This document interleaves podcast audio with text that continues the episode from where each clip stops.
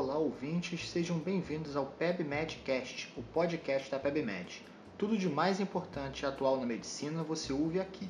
O episódio de hoje já vai começar. Fique ligado.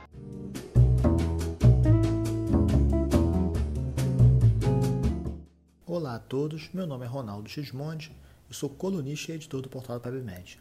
Nós estamos aqui hoje para falar do Top 5, os 5 artigos mais lidos na semana.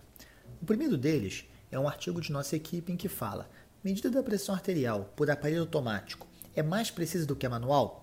Esse é um conceito importante. Quando a gente olha um aparelho de pressão, principalmente quem já tem aí mais de 10 anos de formado, tende a confiar mais na medida manual do que na automática. Isso não é verdade hoje em dia. Até tínhamos um padrão ouro antigamente, que era o aparelho com manômetro de mercúrio. Ele não existe mais. O aneroide está sujeito a descalibração. Então, o aparelho automático, de uma marca confiável, de braço e não de punho, ele é mais preciso que a nossa medida escutatória.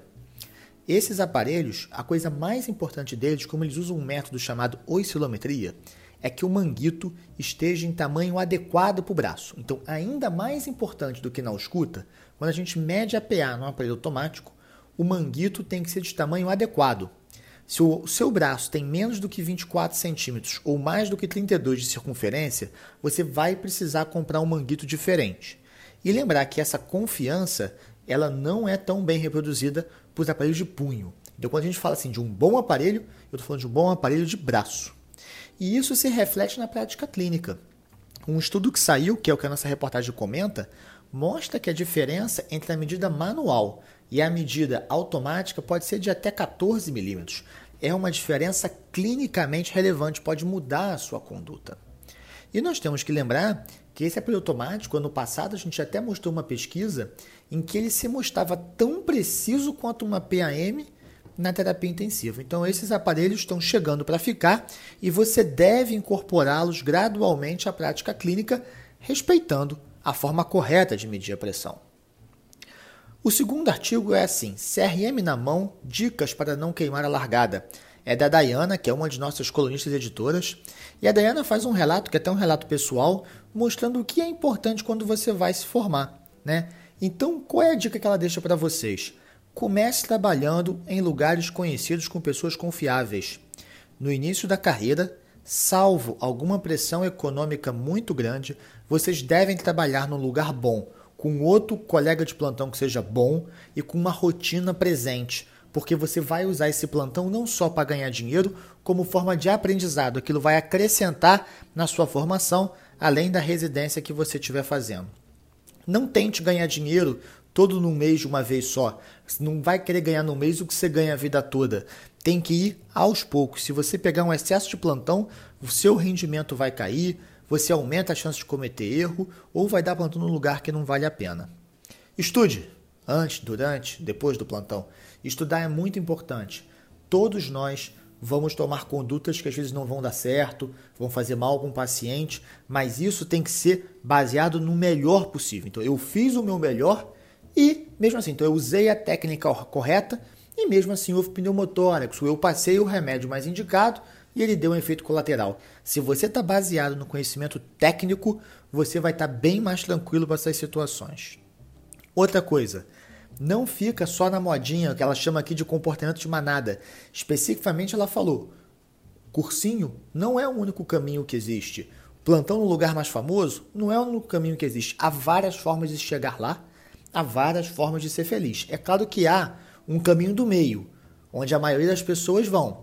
Mas há os extremos. Há pessoas que por outros caminhos chegam lá também, e é importante que você reconheça o que te faz feliz.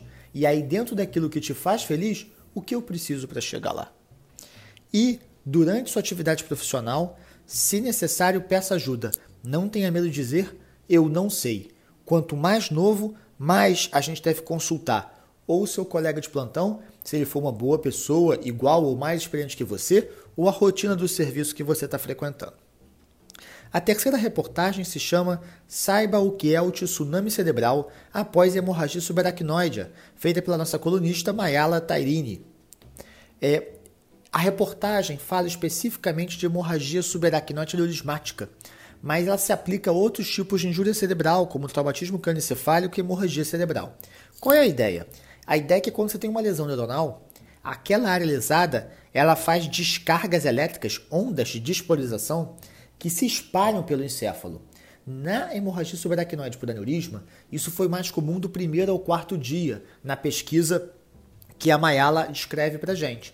Mas acontece em todas as doenças. E eles acham que essas ondas são mais, é mais um tipo de lesão, mais um mecanismo para lesão cerebral e que, portanto, serve para um estudo futuro como potencial alvo terapêutico. A quarta reportagem de nossa equipe fala: quem teve dengue está protegido contra o Zika vírus? É baseada em duas pesquisas, uma na Nicarágua e uma do Brasil.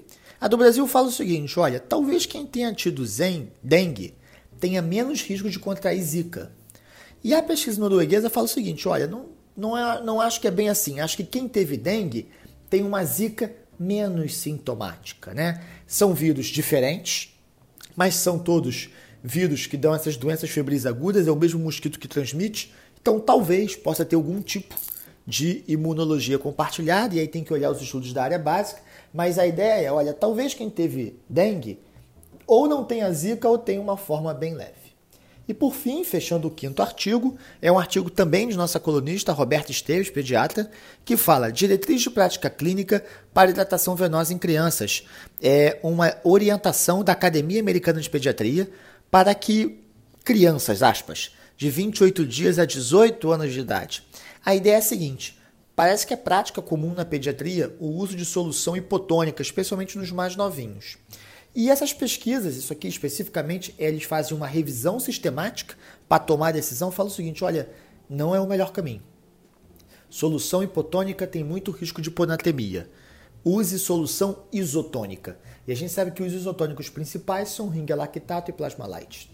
Mas ele coloca o soro fisiológico também como isotônico, só a gente lembrando que o soro fisiológico tem um pouquinho mais de sódio e principalmente um pouquinho mais de cloro do que o ideal. Mas o uso dessas soluções passa a ser recomendado no lugar das soluções hipotônicas. Se você tiver alguma dúvida, crítica, comentário, sugestão, entre em contato com a gente pelas mídias sociais. Muito obrigado e até a próxima.